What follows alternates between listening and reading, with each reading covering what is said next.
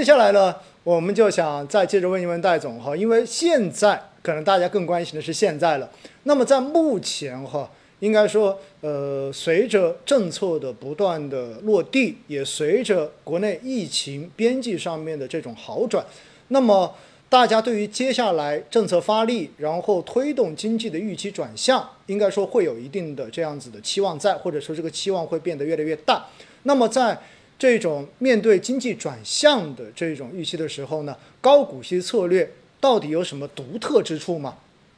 您能不能跟大家介绍一下？哎，好的，呃，那么呃，刚刚其实啊，陈总也提到了啊，就是哎，整个在盈利向上的时候，哎，高股息策略啊，比如说在一六年的呃下半年到一七年啊这个期间。哎，高股息策略也是在显著占优的。那么原因是什么呢？因为 A 股的高股息策略，呃，有啊，这个很多是和这个蓝筹股是关联度比较大的。其实刚刚我在指数，呃，这个高股息指数的这个组成部分，我们也讲到了哈，周期性的是啊啊，这个占比是最大的，其次是金融，那么再次是消费啊，对吧？啊，所以啊，和经济增长的关联度、顺周期的属性也是比较大的啊。所以我们前面也提到了这个啊，这个啊，这个在盈利牵牛的时候，其实高股息策略也是啊跑得比较好的啊。因为我们知道这个股票啊，呃，它是由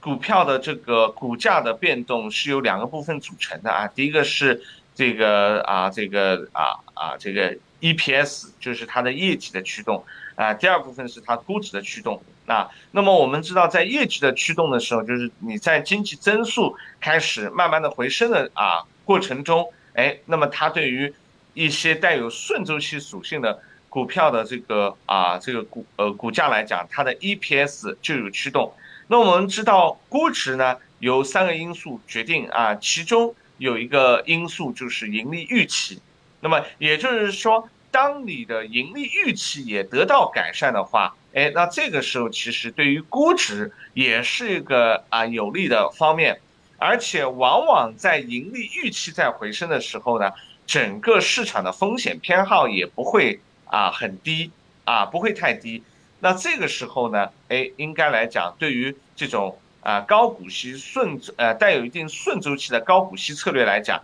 也是个有利。那么我们回到现在的市场啊，当目前的这个市场啊，那么今呃，其实之前我讲过啊，就是从从去年十二月份我们讲慎思笃行到今年四月份以来呢，整个市场应该是偏泥沙俱下的。但是我认为在五月份之后啊，在市场会转向啊结构性的带有比较丰富的结构性的机会。那么回过头来看高股息的策略。啊，那么我们当呃当下的一个判断是，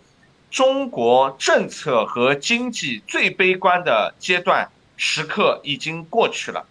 啊，那么呃为什么我啊这个这么讲？因为从去年年底来讲，其实我们就知道今年是一个经济中国经济下滑的中后期，那么呃叠加啊，我们知道这个二季度啊受到了呃疫情的一些。呃，这个防控疫情啊带来的这个啊消费场景啊啊生产场景的一些影响，所以二季度的啊，我认为啊中国经济应该可能是大家预期最悲观的时候啊。那么我们知道股票市场是看未来啊，它并不是看过去啊。那么从政策和经济的层面来讲呢，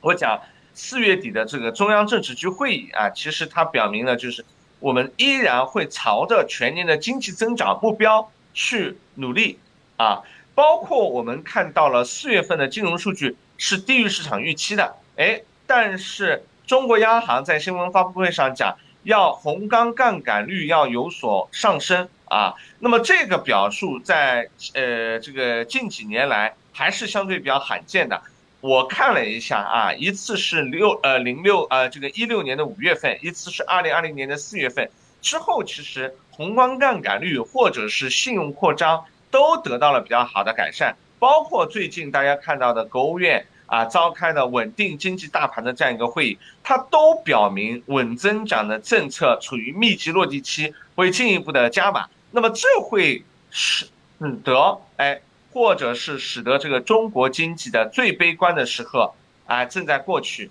那么我们回过头来讲，那么对于高股息策略来讲，哎，如果我的经济增速开始环比的回升啊，并且对应的我的企业盈利哎的增速啊，在未来开始出现企稳，慢慢的回升，那么这个对于啊带有一定的顺周期属性的高股息策略来讲，也是一个比较好的一个驱动力啊。谢谢。嗯，好，非常感谢戴总哈，戴总跟我们详细的讲到了，就是在这种呃政策改善，然后未来盈利预期改善的环境之下，其实更加偏向于顺周期的高股息策略，应该说会有更好的这个机会在的。其实呢，下面准备的这个问题哈，在前面我们已经解答过了，对吧？因为呃，真的之前有很多的投资人总是会把。高股息策略就理解为熊市策略，但是我们其实刚才已经跟戴总，我们都已经讨论过了，其实这是一个误解哈，只是说在熊市中间，确实大家可能更加偏重于更稳定的类债券的这样子的投资方式，所以呢，高股息策略确实是有相对的优势，但实际上真正的到了这种分子端，就是盈利驱动的行情的时候，其实高股息策略仍然是具有比较好的这种投资的价值的。